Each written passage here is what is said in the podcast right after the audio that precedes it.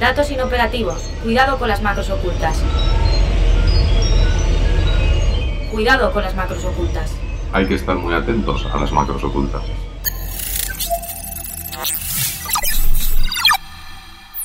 Cuidado con las macros ocultas. Un podcast de 480. Londres, 1979. El vicedecano de la Escuela de Medicina del Hospital St. George del sur de la ciudad, Geoffrey Franklin, acaba de diseñar un algoritmo de clasificación para ayudar a evaluar las casi 2.500 solicitudes de admisión de estudiantes que recibe el centro cada año. Franklin quiere automatizar el proceso de selección de candidatos porque ocupa mucho tiempo, así que se basa en los datos de las evaluaciones anteriores. Se les ocurrió que la mejor forma eh, de resolver eh, digamos, el, trabajo de eh, analizar los currículums de todos estos aplicantes era eh, desarrollar un algoritmo. En esa época había varios métodos estadísticos que estaban, estaban siendo digamos, en auge y entonces la idea era un poco lo, que, lo que decía el fundador de este algoritmo era eh, hacer una mímica ¿sí? del comportamiento de los asesores humanos para eh, este, esta decisión. El que habla es Manuel Portela, investigador en justicia algorítmica y ética de datos de la Universidad Pompeu Fabra de Barcelona. Explica que ese mismo año, en 1979, ya se hace una doble prueba de la clasificación de aspirantes, una con el algoritmo y otra con la vía tradicional, con profesorado. Y se dieron cuenta que había un 90 o un 95% de eh, similitud entre los dos tests. Entonces dijeron, vale, vamos a seguir eh, implementándolo y para 1982 eh, ya estaba completamente implementado y ya no se seguía ¿no? lo que era el test humano. Franklin demuestra así que la inteligencia artificial puede reemplazar a los humanos en esa tarea pesada. Lo que no se imaginaba entonces es que su sistema sería el primero en que se detectaría sesgo algorítmico.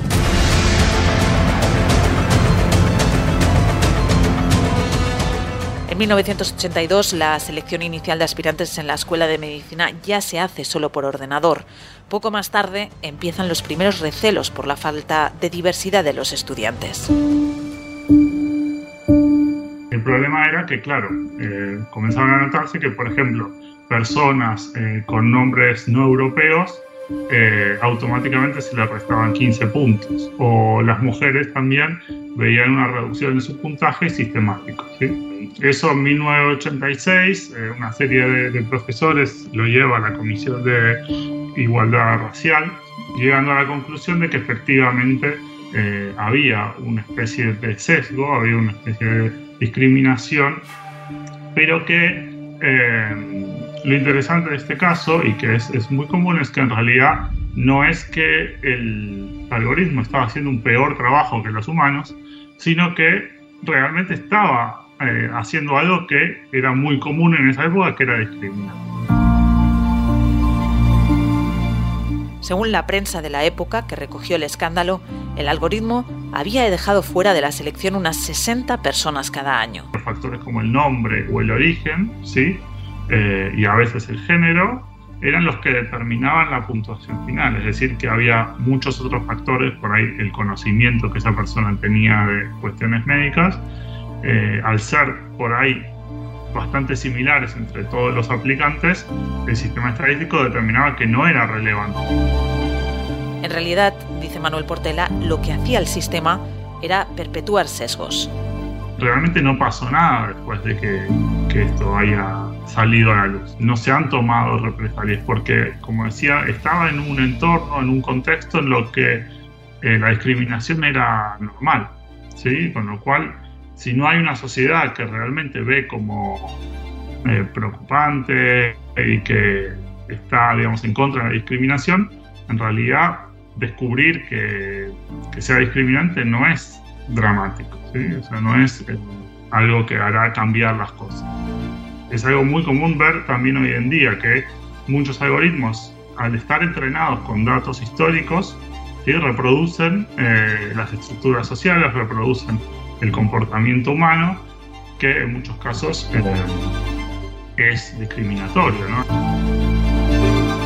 Esta historia de hace más de 40 años es considerada por los expertos el primer caso de sesgo algorítmico. La pregunta es entonces, ¿qué ha cambiado en estas cuatro décadas? Hoy en día eh, entendemos que eh, los sistemas automáticos pueden discriminar, que eh, el acceso a, servicios públicos, a la oferta de trabajo, a servicios de, cualquier tipo, tiene que ser igual para todos. Y tenemos muy bien, muy bien claros los, los derechos humanos y los derechos fundamentales. Entonces eso hace que el escenario sea otro. De ese escenario del sesgo algorítmico y de las auditorías a sistemas de inteligencia artificial, charlamos en Cuidado con las macros ocultas. Soy Bárbara Villuendas, bienvenida y bienvenido a nuestro control macro. Cuidado con las macros ocultas. Un podcast de 480. Hoy tenemos en nuestro control macro a Gemma Galdón. Muchísimas gracias por acompañarnos, por aceptar la invitación de Cuidado con las macros ocultas. Gracias a vosotros. Gemma, vamos a presentarte. Eres CEO y fundadora de Éticas, eh, especializada en la auditoría de algoritmos, la equidad y la justicia algorítmica. Tú eres investigadora analista de políticas públicas y especializada en la vigilancia en el impacto social y legal y ético de la tecnología. Hemos arrancado, eh, Gemma, con uno de los primeros casos de sesgo algorítmico que se conocen hace 40 años. ¿Qué hemos aprendido desde entonces o qué no hemos aprendido desde entonces, de estas últimas cuatro décadas? Me, temo que poco. Los, ingenieros les gusta muy poco la historia, parece, y, tendemos a reproducir los mismos problemas. A mí una cosa que me sorprende, a mí como historiadora, mi primera formación, aunque me doctoré en políticas tecnológicas, es en historia, es una cierta dificultad por, recordar de dónde venimos, porque muchos de los dilemas que se nos plantean ahora con la inteligencia artificial en realidad ya se han planteado anteriormente, incluso mucho antes que los años, en los años 70, ¿no? O sea, las, las los impactos sociales y éticos de la innovación hemos lidiado con ellos desde siempre. Un ejemplo que yo siempre pongo, ¿no? los, coches no venían con cinturones de seguridad ni con límites de velocidad. Esas son las cosas que hemos creado como sociedad para limitar y mitigar sus impactos más negativos y para asegurar también que los utilizamos a lo máximo posible. Entonces, muchos de los, de los debates que estamos teniendo se presentan como algo muy innovador cuando en realidad los hemos tenido en el pasado y los hemos dilucidado en el pasado. En el siglo XIX se vendía cocaína en las farmacias Hoy no se vende cocaína porque hay unos procesos que aseguran que lo que llega a las farmacias ha pasado unos procesos. ¿no? hoy en día, si desarrollamos vacunas contra la COVID, tienen que pasar unos ensayos clínicos. Los ensayos clínicos no son necesarios para desarrollar una vacuna, pero entendemos que para poder inocular a la población hay que demostrar que las cosas son seguras. Eso pasa en cualquier, en cualquier ámbito, menos en tecnología. Pero en tecnología le hemos, le hemos permitido sobre todo en nuevas tecnologías y en inteligencia artificial, les hemos permitido un espacio de, no rendición de cuentas en el desarrollo que ha llevado muchas veces pues, a este cierto adanismo en el cual no aprendemos del pasado y seguimos reproduciendo los mismos problemas, pero además problemas que son, que son graves en términos de impacto social. ¿no? Pues seguimos discriminando de una forma muy importante en todas las aplicaciones de inteligencia artificial y a la vez prometiendo que la inteligencia artificial va a salir de nuestro GPS y de nuestro Netflix y nuestro Spotify, que es como donde hasta ahora hemos, eh, hemos experimentado más como ciudadanos la inteligencia artificial es en, aplicaciones de entretenimiento y ahora precisamente que se plantea hacer el paso a, pues, educación, temas médicos, etcétera, es cuando más habría que poner eso de, eso de relieve y, parece que al contrario, ¿no? sigue habiendo mucho tecnólogo que se niega a admitir que la tecnología tiene esos impactos negativos que hay que mitigar, pero, pero igual que los tiene el coche, igual que los tiene cualquier innovación. Y esa rendición de cuentas eh, pasa por, tú estás especializada en auditoría de algoritmos, en revisar lo que podríamos decir como la caja negra ¿no? de los sistemas ah, algorítmicos de automatización. Esa rendición de cuentas pasa por ese eh, tipo de, vías, de los algoritmos, mirar con lupa eh, en esa automatización, en esos sistemas que automatizan claramente yo creo que una de, las herramientas que tenemos y que, se puede implementar, porque en éticas la implementamos de forma cotidiana, es la auditoría de algoritmos para ayudar a los ingenieros precisamente a incorporar todos esos conocimientos que ellos no tienen. ¿no? Muchas veces digo es que les, pedimos a los, a los, ingenieros que codifiquen un mundo que no entienden, porque no se les ha formado para entender el mundo, ¿no? para, para, para em, automatizar un proceso vinculado pues, a la educación, a la sanidad, etcétera. Tienes que saber de educación, de sanidad, de, los datos, de, qué sociedad cuál es la sociedad que genera esos datos que tú utilizarás para entrenar tus modelos y ese conocimiento no se, no se tiene en los ámbitos, en los ámbitos puramente, puramente ah, de ingeniería o de, o de, o de computer science. Y, en y, en ese ámbito la auditoría es una de las herramientas, uh, pero no la única. Y creo que el reto de nuestra generación precisamente es, es crear todo ese ecosistema de, de, pequeñas intervenciones que asegurarán que aquello que llega al consumidor o al ciudadano es seguro. Antes hablaba del coche, de los cinturones de seguridad, de los controles de velocidad, hay también controles de, mm, a la emisión de, mm, de, gases, tenemos pasos de peatones, tenemos semáforos. O sea, es un ecosistema de control al final que, el que asegura que cuando las cosas llegan a nosotros como ciudadanos o consumidores, lo hacen en condiciones de seguridad. Ninguna de estos, de estos elementos existe actualmente. En una de estas vías eh, de acción que nos eh, comentas, la auditoría, las empresas y organizaciones que automatizan decisiones deben o deberían auditar eh, sus algoritmos. ¿Cómo estamos en este sentido? Porque ya no, nos decías, eh, acabas de decir que parece que no llega. Eh, ¿Se están haciendo auditorías en, en, empresas, en organizaciones? Se están haciendo, pero nosotros lo que vemos es que seguimos trabajando con pioneros. Es decir, no hemos hecho el salto al mercado mainstream. La conversación está más avanzada ahora, sorprendentemente, en Estados Unidos que en Europa. Estados Unidos ha, liderado en términos de, regulación, pero es verdad que a nivel de mercado ha, hay poco movimiento y en cambio en Estados Unidos sí que hay un mayor convencimiento de que cuando se quieren desplegar algoritmos que impactan a consumidores, a usuarios, a ciudadanos, el, factor confianza es fundamental y que la única forma de generar confianza es a través de tener mecanismos como una auditoría que aseguran que un algoritmo ha sido lo que llamamos bias, ¿no? que le hemos quitado cualquier tipo de sesgo disfunción que lleva al final a, la toma de malas decisiones, porque al final no es solo un tema de, discriminación, o sea, cuando observamos que a las mujeres, por ejemplo, por un tema de sesgo algorítmico y de problemas con los, los datos históricos, a las mujeres los bancos nos ofrecen entre un 10 y un 20% menos servicios que a los hombres, eso no es solo una, una decisión discriminatoria, es una mala decisión de negocio, porque estás dejando fuera de tus potenciales clientes a clientas que pueden ser muy buenas clientas, pero que por problemas con tus datos históricos no estás teniéndolas en cuenta de la misma forma que a los hombres. O al final, un sesgo siempre identifica un problema en la toma de decisiones y una mala decisión al final. La adopción de la inteligencia artificial eh, es imparable. Eh, lo venimos explicando aquí también en el podcast desde septiembre, cuando lanzamos Cuidado con las macros ocultas. Y en los primeros invitados eh, en el podcast, Andrés Torrubia y Carlos Santana, nos advertían que debíamos preguntarnos cómo nos iba a afectar la inteligencia artificial, porque de una manera u otra nos iba a afectar como personas, como individuos, eh, como organizaciones, como empresas. Está claro, entonces, que nadie quiere un algoritmo sesgado o, discriminatorio que pueda ser objeto incluso de una demanda ¿no? o de una investigación eh, por, por, violación, por ejemplo, de, de privacidad. Entonces, nos decías ahora, las que hacen auditoría son las pioneras, pero las organizaciones en general están evaluando bien los riesgos de la aplicación de esta tecnología o de las brechas que puede llegar a provocar?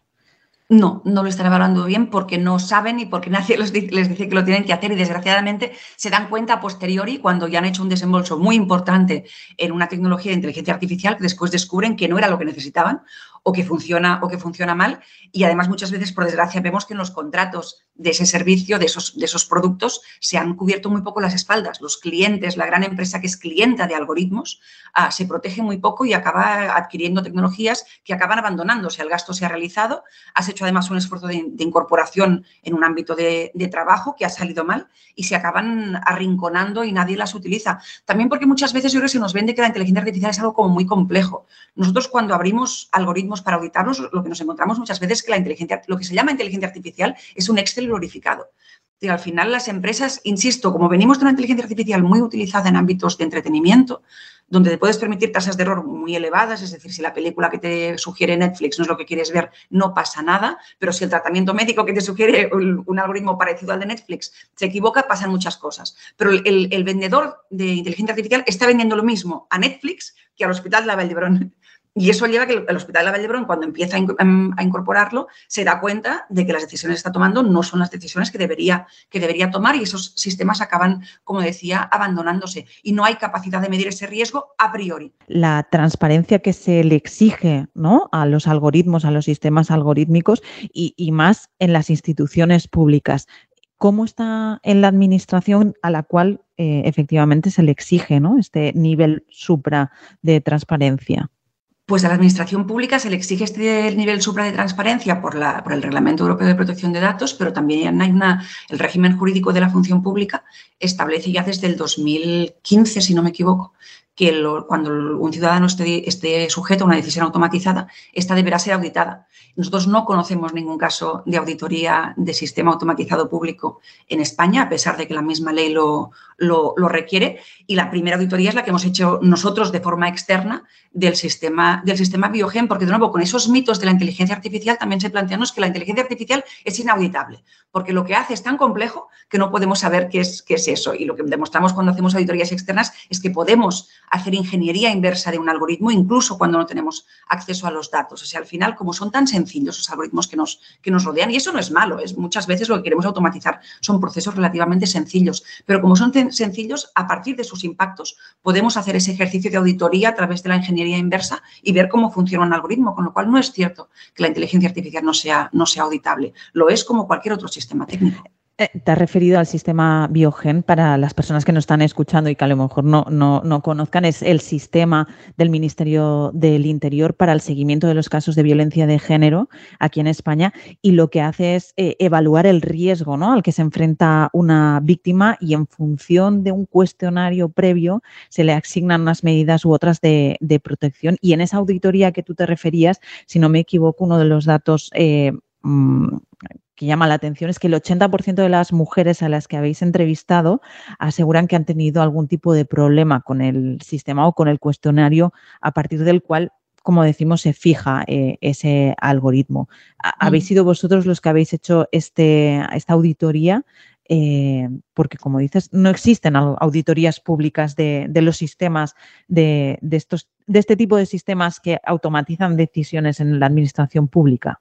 Exacto, y nos llevamos cuatro años ofreciendo al Ministerio de Interior una, una auditoría gratuita y confidencial sin obtener, o sea, con muchas reuniones, pero sin obtener ni un sí ni un no, o sea, quedándonos en el limbo y al final por eso optamos por hacerla desde fuera y, estamos muy contentos con el impacto porque parece que sí que hay movimiento y que hay voluntad ahora sí de, permitir una auditoría, una auditoría interna. Lo que nos encontramos en esa auditoría, a pesar de no tener acceso directo a los, a los datos, en realidad ni directo ni, ni indirecto, fue primero un olvido de los, de los actores clave, que son las mujeres, es decir, nunca se había hablado con ellas para ver cómo el sistema las impactaba, cómo veían si conocían que había un algoritmo, cómo entendían las preguntas, pero es que además a nivel cuantitativo también descubrimos un riesgo que no lo podemos, no lo podemos dar por cierto al 100% porque no tenemos acceso a los datos, pero sí que nuestros datos nos llevan a pensar que hay una discriminación de las mujeres que no tienen hijos. O sea, las mujeres sin hijos, el sistema tiende a darles menos riesgo que a las mujeres que tienen, que tienen hijos, con lo cual estamos infraprotegiendo a las mujeres por el hecho de no tener hijos. Esas son las cosas que podemos identificar con una auditoría. ¿no? cuando, los, cuando los datos están impactando de forma diferente a colectivos que, deberían tener el mismo nivel, el mismo nivel, el mismo nivel de, de riesgo o el mismo tratamiento por parte del algoritmo. Mm. Y en todo esto, ¿Dónde está la responsabilidad? Porque ah, hace un par de episodios, hablando de la limitada presencia de las mujeres en el sector eh, tecnológico y también de, eh, como consecuencia del sesgo algorítmico de género que arrastran eh, este tipo de sistemas, la responsable del Digital Future Society, Karina López, nos hablaba precisamente de la responsabilidad, que es un, es un debate muy interesante en el desarrollo de, de inteligencia artificial. ¿De quién sería la responsabilidad o de quién es la responsabilidad? de ese desarrollo y, por tanto, de ese sesgo si se confirma o, hay ese impacto ¿no? de, ese sesgo. ¿De quién sería, según, eh, según tú, esa responsabilidad? es, un temazo. El tema de la responsabilidad es un, es un temazo. Y no está nada claro. No está nada claro. Lo que nos estamos encontrando nosotros es que muchas veces la responsabilidad tendría que ser del desarrollador, porque quien ha cometido los errores es el desarrollador, pero el, desarrollo, el desarrollador se cuida muy bien de cuando firma el contrato con el cliente, quitarse de encima toda la responsabilidad. Si al final el responsable de un algoritmo que funciona mal es quien adquiere ese algoritmo. Y por eso decía al principio que hay mucho desconocimiento y mucha desprotección de las grandes empresas y la gran administración pública cuando consume algoritmos, porque no se dan cuenta de que están firmando contratos donde básicamente la mala práctica del desarrollador acaba siendo responsabilidad del mismo cliente. Cuando el cliente se da cuenta de que ha comprado algo que no funciona, que funciona mal, que no es legal, cuando intenta reclamar, sus servicios jurídicos le dicen, no, no, pues aquí firmamos un contrato en el cual aceptamos que todos los problemas son responsabilidad nuestra. Eso está ocurriendo en accidentes, por ejemplo, o coches autónomos, donde se demuestra que el accidente es por problemas con los algoritmos, coches autónomos, por ejemplo, que no identifican a personas fuera de pasos de peatones, eso es bastante habitual. La complejidad de seres humanos sin chips que, crucen una calle fuera del lugar preasignado hace que la inteligencia artificial, para poder funcionar, disminuye esa, esa complejidad, lo que hace es crear entornos predecibles para poder gestionarlos, con lo cual sabemos que es un problema de diseño, pero ¿qué pasa? Cuando tú coges un coche autónomo, en el contrato firmas clarísimamente que la responsabilidad es tuya y que tú te comprometes a estar mirando a la carretera todo el rato, con las manos en el, con las manos en el volante. Después la publicidad dice otra cosa y ves las imágenes de la gente que está pues leyendo el periódico, mirando el móvil, cuando están en el coche. Pero tu, tu contrato queda clarísimamente escrito que tú no estás eh, utilizando un sistema de inteligencia artificial, sino un sistema asistido que te asiste a ti y tú eres la persona que tiene responsabilidad. Pero esa responsabilidad se asigna por contrato. Es decir, si, fuéramos realmente a ver qué es lo que ha fallado, lo que falla siempre es el desarrollo y la tecnología. Mm. Se han automatizado eh, decisiones sobre para evaluar la reincidencia de delitos eh, de las personas que pueden acceder o no a un servicio social o a una vivienda. Lo retrata muy bien el libro La automatización de la desigualdad de Virginia Aubanks y estamos hablando de, auditorías, del impacto mm, de los algoritmos, de la ética, pero debería haber un debate eh, más fuerte y sosegado sobre los beneficios y riesgos de incluir técnicas de aprendizaje automático en, sistemas de toma de decisiones como estos que estamos comentando o el que acabas de mencionar, ¿no? De, sobre el riesgo, mm, la evaluación del riesgo de violencia de género de una, de una persona. Totalmente. Debería haber un, debate político y un debate público mucho más maduro del que hay actualmente. Y yo, digo a menudo que, el, debate tecnológico actual, cuando la gente cree que se habla de tecnología, están hablando de ciencia ficción, no realmente de tecnología, con lo cual es muy difícil para nosotros los expertos incorporar elementos de lo que es la realidad, ¿no? Cuando la gente además está preocupada por los robots, cuando a los robots ni están ni se los esperan. O sea, hay una cosa en tecnología que se llama la ley de Amara, que, es, que se cumple siempre, por desgracia, que es la tendencia a sobreestimar los impactos abstractos futuros y a no estimar los impactos actuales, con lo cual tenemos muchos daños actuales siendo causados por la inteligencia artificial que nadie está mirando, mientras el debate público está en sobre si deberíamos dar derechos a los robots. No sé, ¿tú le darías robots a un coche o una maquinaria de afeitar? Yo no, con lo cual es un debate bastante absurdo. O el tema de la filosofía en la inteligencia artificial la inteligencia artificial ni es inteligente ni es artificial, o sea, es otra cosa. Son procesos de datos, son cadenas de instrucciones automatizadas, eso sí, pero cadenas de instrucciones que alguien decide, con lo cual su nivel de autonomía es muy limitado y en cualquier caso es una autonomía siempre programada, con lo cual tenemos una muy mala concepción de lo que es la tecnología y por eso aspiramos siempre a esa sustitución del ser humano. Todos nuestros debates van alrededor de la sustitución, ¿no? o sea, tendremos algoritmos que tomarán decisiones, con lo cual el humano ya no es necesario. Cuando lo que vemos en la práctica en trabajando con algoritmos es que el algoritmo lo que hace es complementar, apoyar y ayudar a que el humano pueda dedicarse ahí donde aporta valor, ¿no? donde, donde los datos son complejos, donde hay que tomar decisiones que en circunstancias muy parecidas puede haber efectos que, son, que son diferentes. Es un poco como, como un juez, ¿no? cuando tienes las valoraciones, pero al final hace falta una valoración humana de ponderar valores, derechos, impactos. La inteligencia artificial nos permite que el humano se limite a eso y que las cosas más rutinarias puedan ser delegadas en un sistema de inteligencia artificial. Pero como no partimos de esa base, como partimos de la base de la sustitución, no estamos haciendo bien ni la automatización de tareas ni el formar a las personas para entender cómo relacionarse con esa automatización de tareas. Porque constantemente les metemos el miedo en el cuerpo de no, que te va a sustituir. No te va a sustituir. lo vas a incorporar en formas de trabajar, como hemos hecho con las tecnologías modernas. O sea, al final, tener ordenadores y tener email no nos ha sustituido como trabajadores. Ha cambiado la forma en que trabajamos y ha cambiado cosas muy importantes. Y ahora para hacer lo mismo que hacíamos en el pasado, igual solo necesitas a una persona, pero no porque, porque la, la tarea haya sido sustituida, sino porque una persona puede hacer mucho más porque está ayudada por esos diferentes algoritmos y esos diferentes sistemas. Pero la diferencia es fundamental, no estamos sustituyendo personas, estamos sustituyendo tareas y al sustituir tareas, una persona puede hacer muchas más cosas. Y que la estamos introduciendo la inteligencia artificial sin darnos cuenta en nuestro día a día, laboralmente, eh, lo hablábamos en, aquí también en Cuidado con las macros ocultas en el episodio de automatismos, avatares y, robots y precisamente es lo que dices ahora, no es sustituir a una persona, sino eh, complementar, que te ayude en, la toma de decisiones o en, automatizar cualquier otra ah, tarea. La imparcialidad y el sesgo algorítmico han pasado de ser una actividad eh, académica, podremos decir, a convertirse en un tema de investigación con mucha implicación y ya con un debate real o al menos incipiente eh, en empresas innovadoras, pero existe aún una, brecha entre el concepto y la aplicación real. Por eso existen iniciativas que intentan orientar a las organizaciones para sortear los problemas técnicos y evitar sesgos, y es lo que hace el Observatorio de Impacto Social y Ético de la Inteligencia Artificial, Odiseya.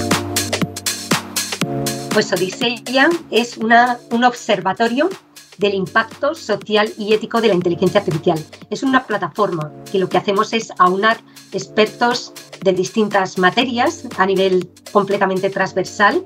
De esta manera, pues actualmente somos más de 200 expertos y, no solamente somos expertos particulares, sino también contamos con grandes empresas. Soy Doya Salazar, estoy especializada en ética e inteligencia artificial soy la presidenta de Odiseya y también fundadora y desde siempre he perseguido la concienciación y investigar y, sobre todo difundir el impacto de las nuevas tecnologías. Hemos elaborado una guía concreta y realista sobre casos de uso concretos con herramientas específicas que ya existen en el sector, de manera que ahora, por ejemplo, esta primera guía era la guía de las empresas tecnológicas para que puedan ir em, entrando en, los próximos años de una manera mucho más fiable.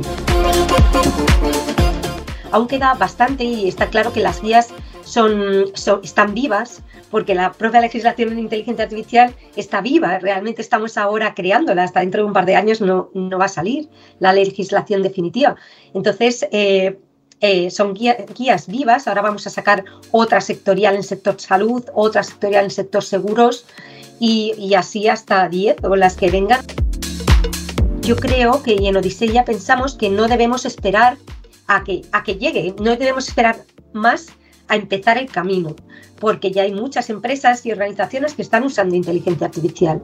Entonces, no podemos esperar a que, a que a tener algo pues mucho más eh, tangible, porque cuando llegue ya nos, habrá superado por otro lado. Entonces, pues pensamos que esta guía puede ser un, buen, muy buen primer comienzo para que las empresas empiecen a concienciarse, empiecen, empiecen a adaptarse a esta regulación que cuando llegue sí o sí tendrán que cumplir.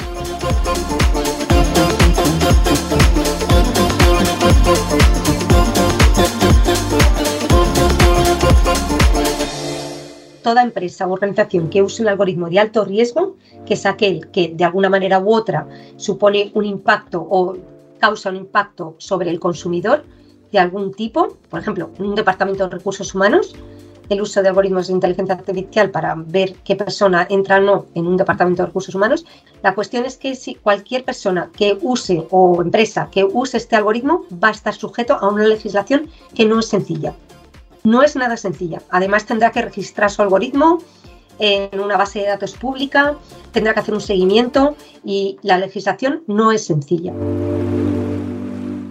Pongámonos en la piel de todas aquellas pymes que no tienen recursos o no tienen suficientes recursos, están empezando y no tienen recursos para, o startups que no tienen recursos para contratar a una consultoría para que les haga todo el proceso pues es importante eh, pues hacer distintas herramientas desde el gobierno y desde organizaciones como la nuestra, eh, también pues hacer herramientas que les ayuden a estas empresas a cumplir de una manera más ágil con estos procedimientos que, lleven a que no haya sesgos en los algoritmos, a que mm, adecuarse de una manera ágil a la nueva legislación, a, mm, bueno, pues hacer, a hacer un buen uso de los datos y de la inteligencia artificial. Pues yo creo que será algo parecido a lo que tenemos ahora con el cambio climático. Para muchas empresas tener el logo verde, o sea, de, estar haciendo diferentes medidas para no hacer emisiones que van en contra del cambio climático. Pues algo parecido a nivel de uso de inteligencia artificial responsable, más allá del deber que tienen esas empresas de a nivel legislativo, pues de cara a la opinión pública será muy bueno que la empresa tenga su sello de, inteligencia artificial responsable de uso. Dejar de ver la inteligencia artificial como una mera herramienta de trabajo, es un cambio de mentalidad. Eso para mí es uno de los retos. Y otro, en materia de ética de inteligencia artificial, comprender que esta herramienta requiere, a la vez que va evolucionando la propia tecnología, que vaya evolucionando al mismo nivel de manera balanceada la parte ética y responsable.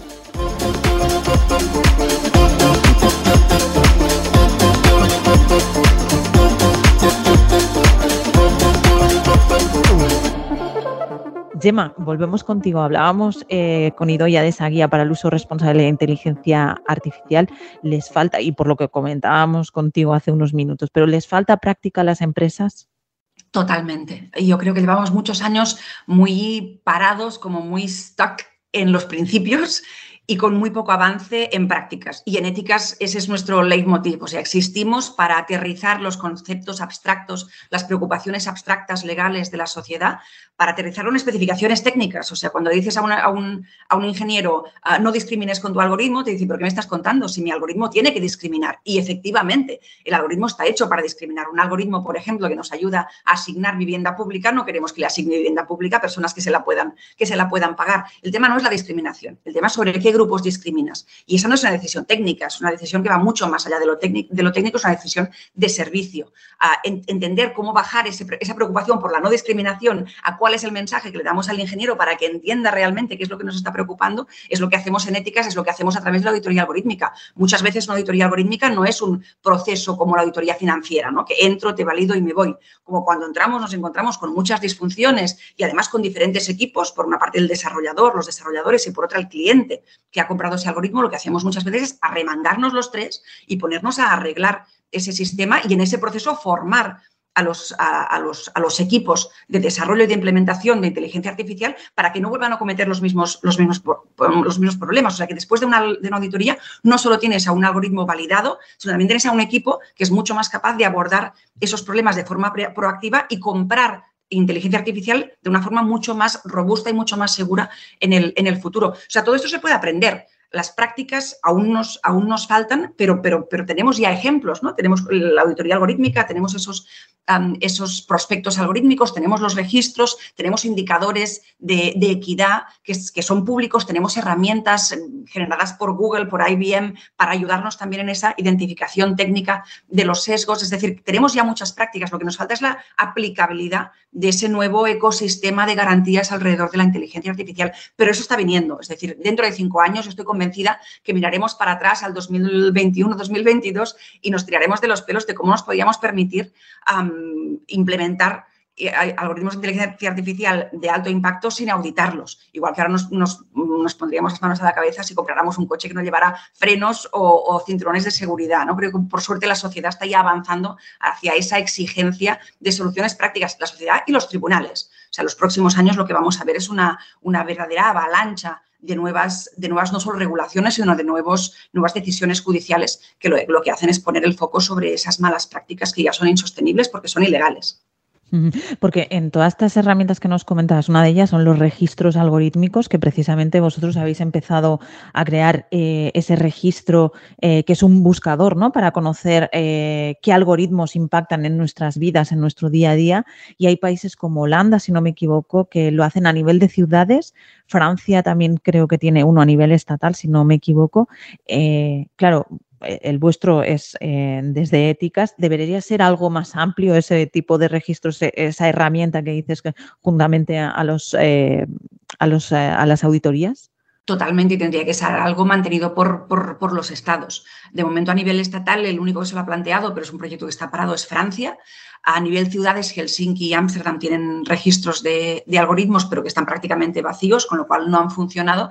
Y lo que hemos hecho nosotros es aprender de por qué no han funcionado esos, esos ejemplos y proponer una forma de registrar los algoritmos que sea, que sea asequible. Pero lo que aspiramos es que esto sea un proyecto de, de los gobiernos de, de, los estados. Y además en España no sería muy sencillo. Antes del Reglamento Europeo de Protección de Datos, cuando teníamos la LOPD, cada base de datos tenía que ser declarada cuando uno tenía una empresa, tenía una base de datos, tenía que ir a la agencia de protección de datos y decir, tengo esa base de datos, tenías que registrarla, con lo cual tenemos ya la infraestructura para tener un registro, pues en ese caso, de, bases de datos, lo podemos reconvertir a un registro de inteligencia artificial de, algoritmos. Con lo cual el paso es muy, es muy sencillo, a nivel de, de política pública es algo que está muy maduro. Lo que queremos es que el mensaje llegue a gobierno y que en España o en los otros países en los que trabajamos, que haya por fin un gobierno que, se, tenga ganas de, avanzar en eso. Hemos estado recientemente trabajando con gobiernos en Argentina, en, Chile, que se lo están planteando. Estamos empezando a colaborar con la Casa Blanca, con la administración Biden. Trabajamos con el gobierno español, con el gobierno holandés. El tema es quién es el primero que se atreve a lanzar esos registros de algoritmos como una política pública que, insisto, genere seguridad. Yo al final estoy convencida de que si no apostamos por generar confianza y seguridad en, esos, en estos ah, sistemas, la gente va a empezar a rechazarlos. Estamos viendo ya como en el ámbito médico, cuando a la gente se le dice eso lo ha decidido un algoritmo, ese, tratamiento o que, que, esta radiografía se ha ido problemática, lo decide un algoritmo, la gente empieza a desconfiar. La gente quiere confiar en la inteligencia artificial, pero cuando les toca realmente asumir un impacto sobre ellos a nivel individual de, en, algo importante como la salud, están empezando a tener dudas, con lo cual estamos un poco matando la gallina de los huevos de oro, ¿no? Si queremos realmente que la inteligencia artificial se desarrolle en su máximo potencial y nos ayude como, como, como sociedad a tomar mejores decisiones, tenemos trabajar en construir esa confianza y esa seguridad y esa no discriminación en el uso de los datos, con lo cual creo que no hay, no hay otra vía. seguir en el camino actual va a llevar a una, a una desconfianza generalizada en esos sistemas y a un abandono de su uso mencionaba o, recuerdo un informe de Artificial Intelligence Index Report 2022 de la Universidad de Stanford que eh, dice muchísimas cosas, pero una de ellas es que los modelos de lenguaje, por ejemplo, son cada vez más capaces pero dice que a su vez más sesgados. Y menciona, por ejemplo, un modelo con 280 mil millones de parámetros que fue desarrollado en 2021 y muestra un aumento de la toxicidad de un 29% respecto a otro modelo de 2018 de 117 millones de parámetros, de muchísimos menos, y que está, eh, claro, considerado el más avanzado eh, de ese año, de 2021. Entonces, ¿qué no estamos haciendo bien? Porque si hacemos sistemas más capaces, pero al su mismo tiempo son más tóxicos o, arrastran más sesgos, ¿qué no estamos haciendo bien? Pues incorporar todas esas preocupaciones en el desarrollo. Es, lo, es, es, el equivalente a incorporar los, los, ensayos clínicos en la producción de vacunas. Básicamente hay empresas que quieren saltarse esos pasos pues porque les saldrá más barato, uh, porque les, les uh, evitará contratar a personas que no sean ingenieros, pero eso es insostenible. Avanzamos hacia un mundo donde la gente no se quiere poner vacunas si no han pasado por un, por un proceso de ensayos clínicos, la gente no quiere utilizar sistemas de inteligencia artificial si no les garantizan que esos sistemas de inteligencia artificial funcionan bien y toman las mejores decisiones puedan, que puedan tomar. El problema es que muchos de los problemas y de discriminaciones que estamos encontrando son muy básicos. en cualquier sistema, ahora este fin de semana han salido los sistemas de, de procesamiento natural de imágenes, de texto que se convierte en imagen, pues de nuevo, tú pones doctor y te salen todo hombres. ¿no?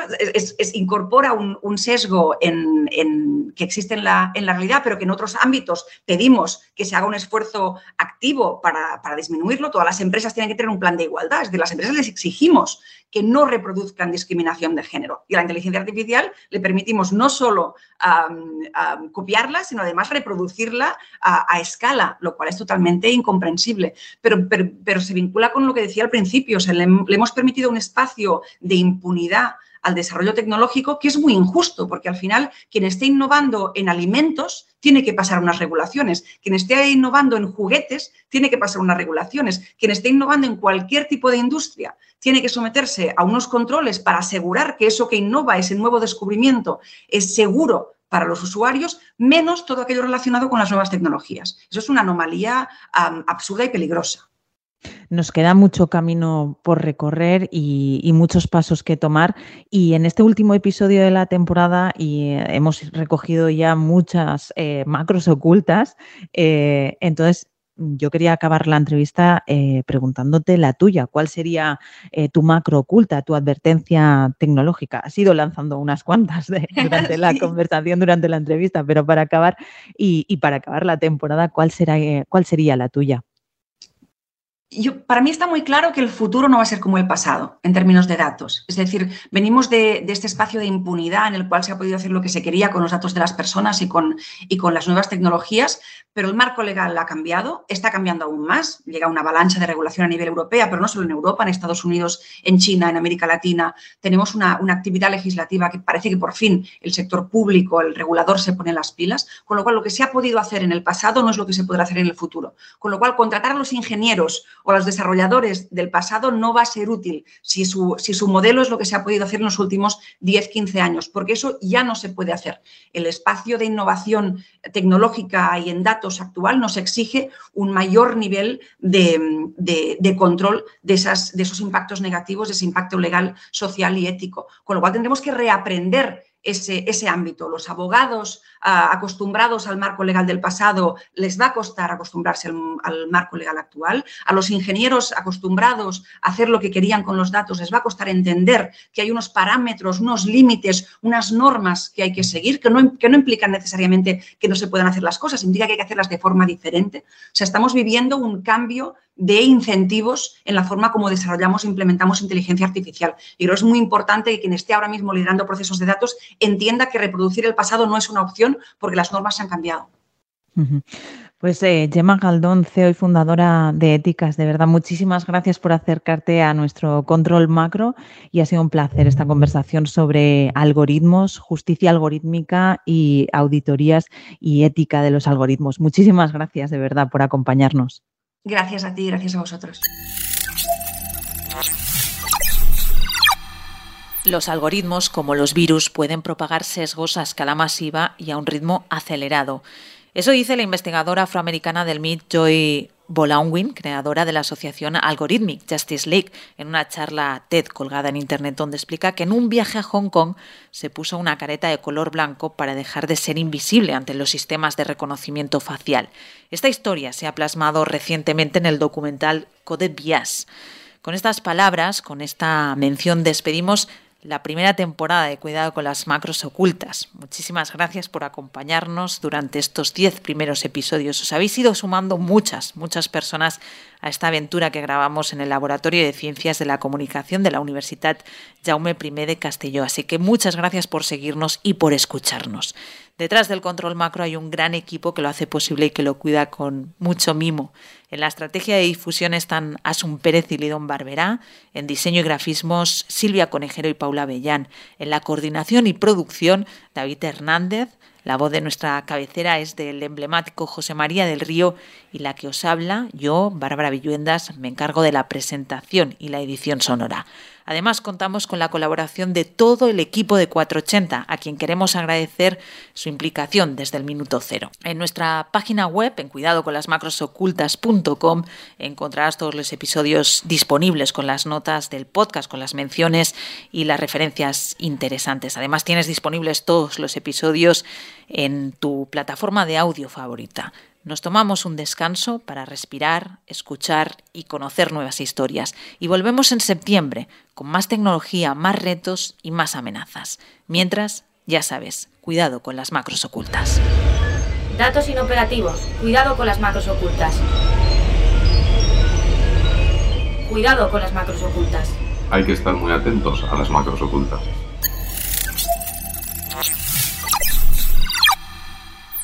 Cuidado con las macros ocultas, un podcast de 480.